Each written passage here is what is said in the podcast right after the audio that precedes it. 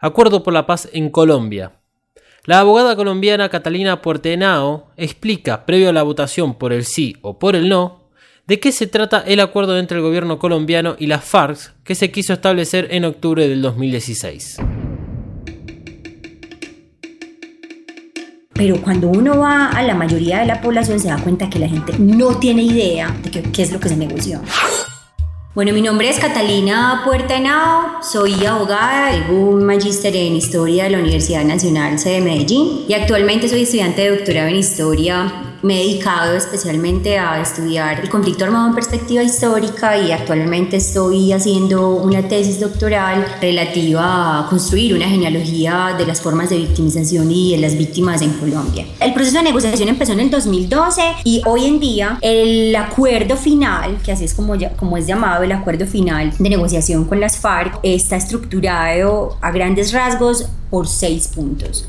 El primer punto de ellos es una reforma integral que pretende algo que ha sido nombrado continuamente y reiterativamente como hacia un nuevo campo colombiano. Un segundo momento que es la participación política. Eh, eso implica entonces una apertura democrática, una consolidación mucho mayor de la democracia. Colombia es la democracia más antigua de América Latina y sin embargo tiene muchos vicios. Es una democracia restringida y, la, la persistencia del conflicto armado da cuenta de eso. Un tercer componente de ese acuerdo que es el cese al fuego y la reincorporación de los miembros del grupo armado a la vida civil.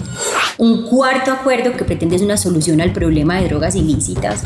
Un quinto momento que es sobre las víctimas y la cuestión de la justicia. Y uno sexto, que es el último, el que digamos se firmó el 23 de septiembre, era digamos el punto final, que es definir cómo se iba a verificar el proceso de desarme y desmovilización y la refrendación del acuerdo, que es lo que vamos a experimentar pasado mañana, que también es un momento decisivo para el acuerdo. Eso fue lo que se acordó, eso fue lo que se firmó el lunes, eso fue lo que el mundo entero vio el lunes, algo que emocionó a muchos de nosotros en Colombia, eh, hubo fiestas en muchos lugares, pero también hay una fuerte oposición. Entonces Juan Manuel Santos, en una movida que si se quiere puede interpretarse como muy política, lo que hizo fue proponerle al país la posibilidad de refrendar los acuerdos, es decir, para legitimarlos socialmente, dijo, bueno, entonces pueblo, lo que vamos a hacer es decidir ustedes, van a decidir si se quieren esto o no.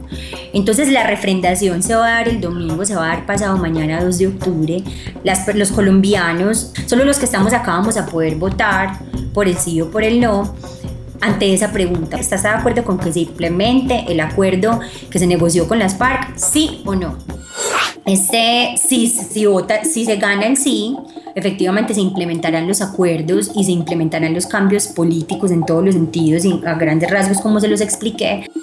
Y si gana el no, eh, el presidente Juan Manuel Santos debe tomar medidas, el acuerdo queda invalidado, todo lo que se hizo estos cuatro años desaparece. Sería un, digamos, un retroceso grandísimo.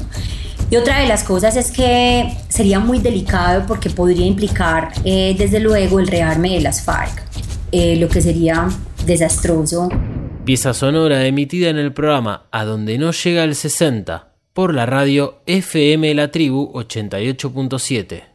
Entrevista y edición artística realizada por Nicolás Dalmas Di Giovanni.